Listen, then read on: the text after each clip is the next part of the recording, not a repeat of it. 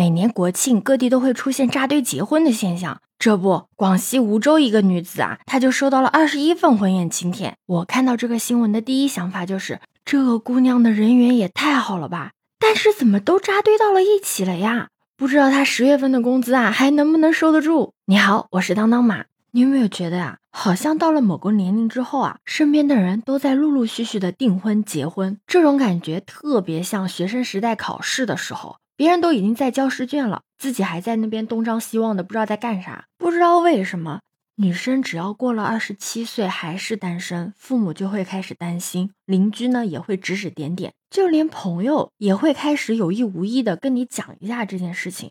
总之，不管是谁，大家好像都觉得嫁不出去啊，就是一个女人最悲惨的结局了。今天我小伙伴还问我，难道就要因为自己年纪大一点，就要降低自己的要求吗？他说，他亲戚又给他介绍了个男生，还特意的安排了周末去他家见面。他就问能不能事先的微信聊一聊，如果觉得可以的话再见面，不然突然去人家家里多尴尬啊！结果他那个亲戚马上就开始教育他，跟他讲，如果你现在是个大学刚毕业的小姑娘，那你怎么聊都可以。但是你现在马上都要奔三了，哪有那么多的时间去浪费啊？我听到这里的时候啊，就很不能理解，在我们上学的时候。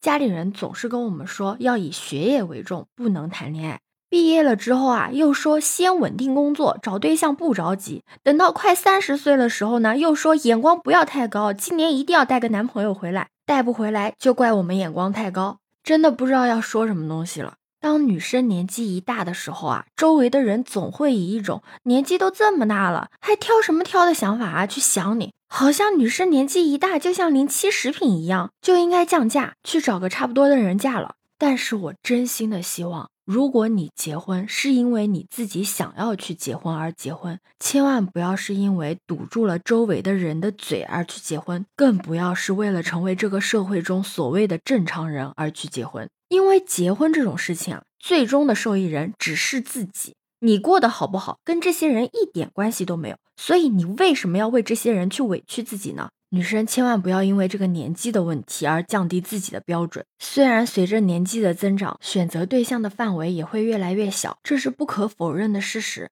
那么到底该不该降低要求呢？其实这个问题真的没有特别标准的答案。如果你是一个特别宅的人，也从来没有谈过恋爱。那么你可以在节假日的时候啊，多出去走走，主动的去认识更多的人，先体验一下什么是爱情，什么是爱别人，什么是爱自己。不然你急急忙忙的走进婚姻，并不会让你觉得很幸福的。年龄绝对不是你破罐子破摔的借口。年纪越大的女人，越是应该知道自己到底想要的是什么。所谓的择偶标准，它也是会随着你的阅历和你所处的环境发生的改变而改变的。根本不存在所谓的降低或提高的说法，所以我的建议是，如果还没有遇到那个让你决定托付终身的人啊，就先不要嫁，千万不要降低自己的标准，因为将就下的婚姻啊，还不如单身过得快乐。有的时候啊，等待也是一段很好的增值期的。有的人三十五岁碰到爱情，那是正当好的年纪；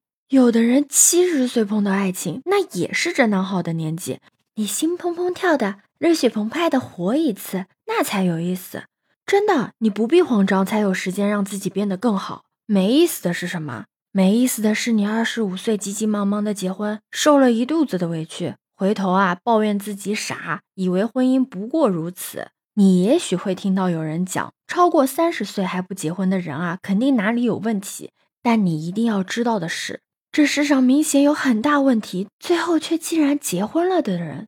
也有很多，所以不用在意别人的眼光，你只是你自己。希望你结婚是因为对方是你想执子携手的人，而不是因为其他原因。你觉得呢？可以在评论区留下你的想法哦。欢迎收听订阅走马，我是当当马，拜拜。